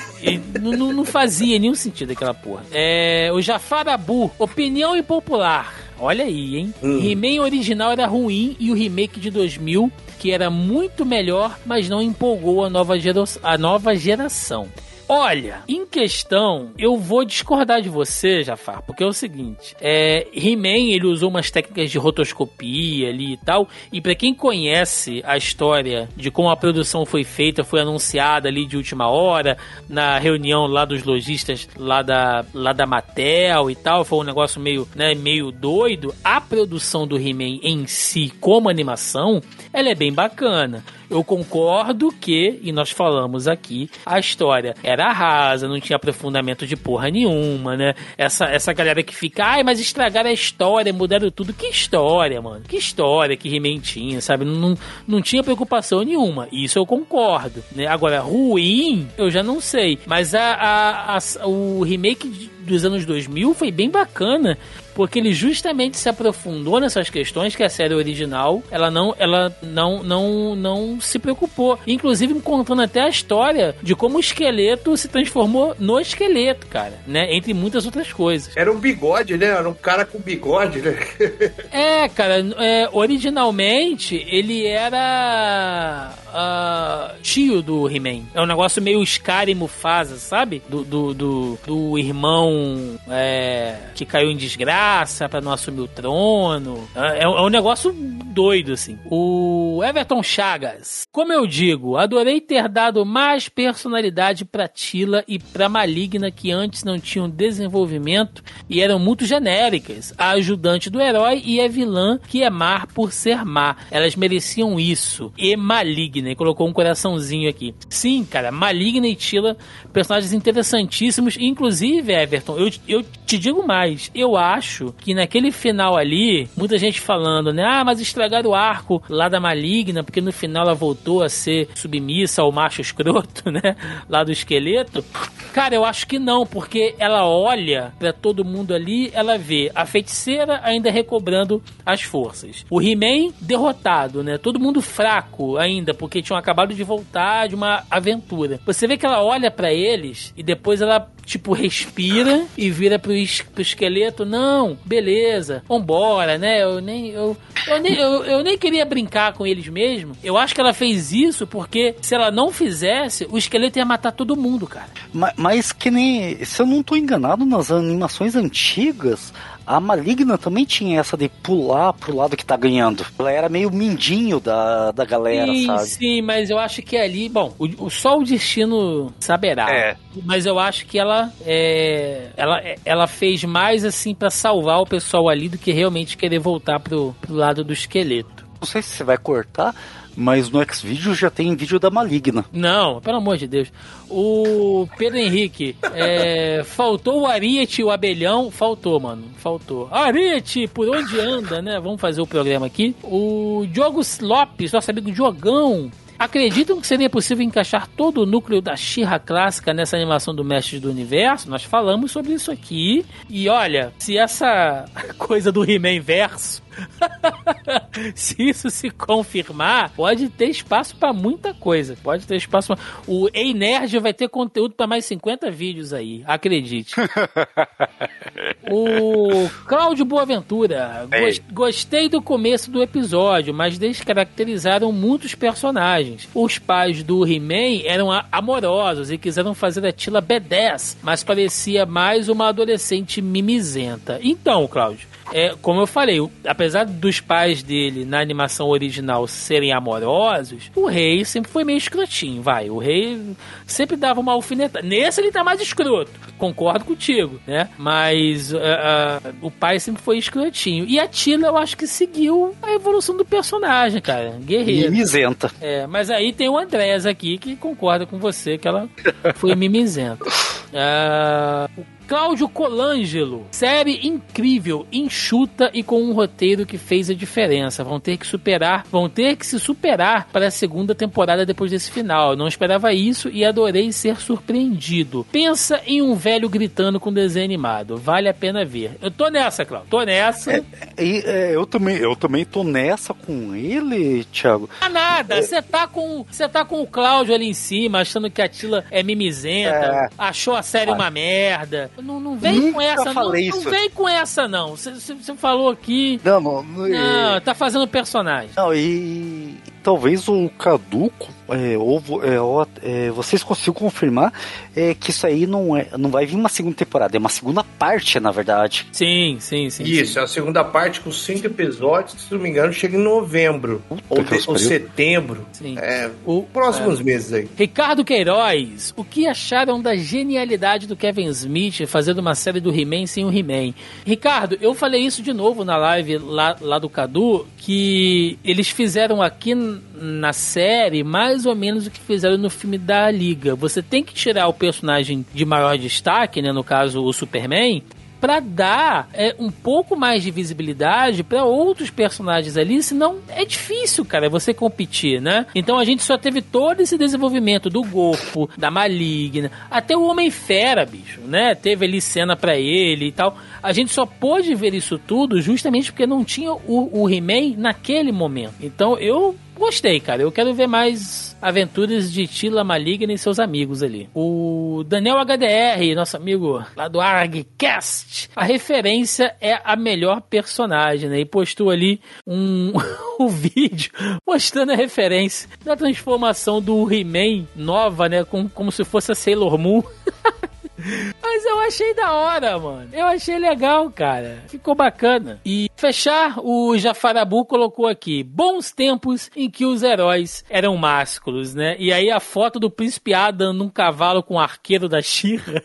Vocês estão vendo isso, cara? Essa foto é sensacional, cara.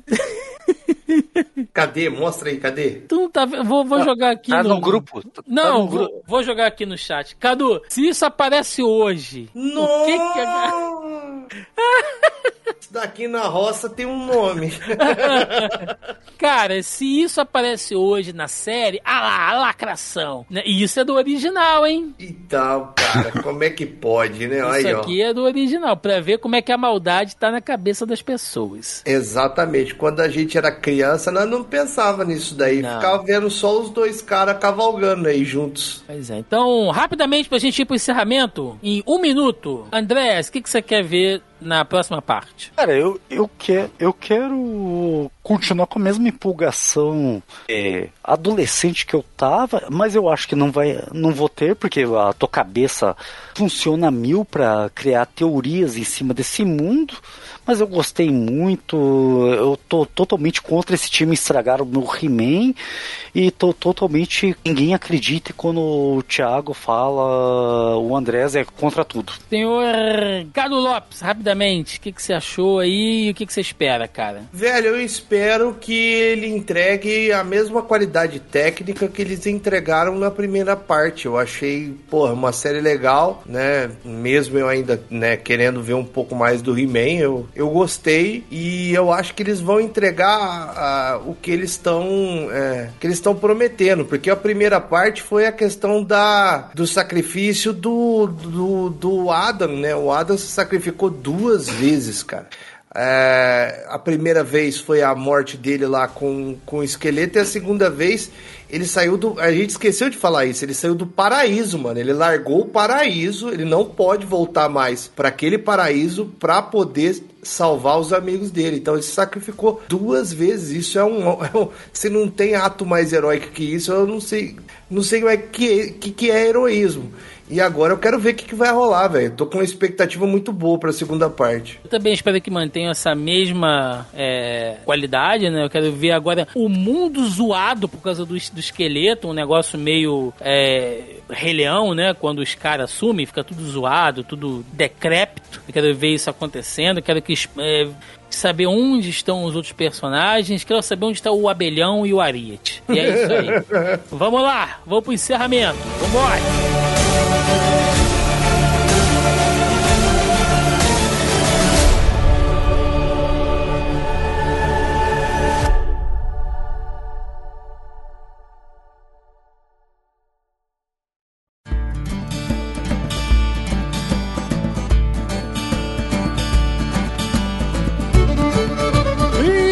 Chegamos ao final de mais um Zoneando Podcast, onde falamos do He-Man, ou melhor, né? Mestres do Universo, Salvando Eternia, nova série da Netflix aí, dando continuidade à série clássica oitentista do He-Man. Foi um bom papo, falamos bastante aqui, não tanto da origem do personagem em si, isso a gente falou lá no Zoneando Podcast anterior, então confiram lá a nossa dobradinha sobre o Bárbaro de Sunga de Texugo e hoje vamos ficando por aqui, aquele momento para jabá, recadinhos, o que vocês quiserem. Senhor Cadu Lopes, por favor, muito obrigado pela sua participação e deixa aí seu recado, seu jabá, espero que o senhor tenha curtido. Cara, é sempre uma alegria muito grande todo o convite teu, assim, é, eu, eu abraço de bate-pronto, porque é muito gostoso poder trocar ideia, assim, com grandes amigos, né? Você, o Andréas e todo mundo que tá ouvindo a gente até agora, assim, eu fico muito agradecido. Então, assim, quem quiser acompanhar meu trabalho, a gente tá com o Caducando, né? Com K no começo e U no final, né? De Cadu. E estamos no YouTube, né? Vamos dar uma sossegada agora, né, Thiago? Que já trabalhei muito aí nesse canal, agora eu vou dar, vou dar uma tranquilizada aí atrás de uma namorada. Aliás, quem quiser aí, né? As pretendentes. Ô, louco! Recadinho do coração, hein? É, vai mandar o Tinder telefone, agora dele. É, meu telefone de contato é o. mas é isso, eu acho que assim, é... vou continuar produzindo, mas eu vou tirar um pouco o pé. Mas quem quiser é. continuar acompanhando a gente lá, toda segunda-feira, às 8 horas da noite, não vou fazer mais às 9, eu acho muito tarde. Às 8 horas da noite, estamos chegando aí com um bate-papo com os amigos ao vivo lá no Caducando. Isso eu vou manter, porque é bom demais conversar com vocês. A gente tem que fazer coisa que nos divirtam também, Cadu. A pior coisa é fazer algo que você não quer, a não ser que estejam pagando bem por aquilo. Aí eu faço tudo. É, mas eu me divirto fazendo Sorte. essas coisas, cara, que eu faço no YouTube. O problema é que às vezes eu me divirto sozinho. A gente é, não, a gente que, tipo, tem 10 visualização, um vídeo que você levou 4 horas pra editar, tá ligado? Mas vai, mas vai melhorar. Vai, vai melhorar. melhorar. Vai. vai. melhorar. E só quem não vai melhorar é o André, né? Sempre com esse ranço, com esse. O cara não gosta de nada, tudo pra ele tá uma bosta, mas mesmo assim, a pessoa que eu gosto, eu chamo sempre aqui. Então, por favor, senhor André, espero que você tenha gostado e faz o seu jabá aí. Obrigado, é sempre um prazer estar aqui, mesmo com toda essa hostilidade que depois eu sou recebido. Não só aqui, quanto lá na minha casa, que eu sou maltratado dentro da minha própria casa. Tinha que ter uma lei, Andreas Biller, né? É, proteção aos podcasters. É, mas quem gostou aí do que eu tô falando, né? Então tem o Variações e o Nerd, onde a gente tem nossos programas da casa lá, que é o que tem para hoje, que a gente fala de filmes não tão conhecidos. Tem o Variações Cast, que é o podcast da casa, que a gente fala aí de filmes, séries, indicações, essas coisas.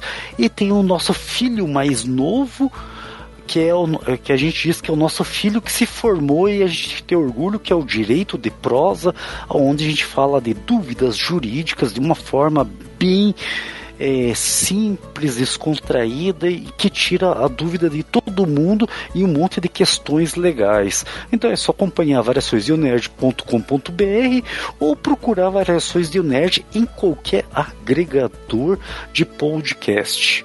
Dito isso aí, obrigado, Thiago, e vou fazer uma denúncia depois. Louco. Então é isso, gente. Recadinhos de sempre, né? Começando aqui mais uma vez reforçando. Voltamos aí com o nosso tópico da pré-pauta. Então, se você tá ouvindo esse programa e ainda não faz parte do nosso grupelho, entra lá, o link tá na postagem, logo abaixo ao player. Você confere aí o nosso grupelho, tá cheio de produtores de conteúdo. O Cadu tá lá, o André está lá, tem uma galera boa aí produzindo comentando, participando. Além disso, também você acha o Zoneando Podcast nos principais agregadores e aplicativos de podcast. Estamos também no Deezer e no Spotify. Além, é claro, aqui a nossa casa, o nosso Castelo de Grayskull ou Montanha da Serpente, né? Dependendo aí. Estamos aqui no zonae.com.br, onde você acha inclusive outros conteúdos aí, inclusive outros podcasts na casa, atendendo diversos gostos. É isso, gente. Você também encontra o Zona E nas principais redes sociais: Facebook, Instagram, Twitter e YouTube. Bom, agora eu quero saber a opinião de vocês. O que vocês acharam aí do novo He-Man da Netflix? O que vocês estão esperando para a próxima temporada, próxima parte? Enfim, deixe nos comentários, queremos saber da sua opinião. É isso, gente. Vamos ficando por aqui. Até semana que vem. Um abraço e até mais. Valeu!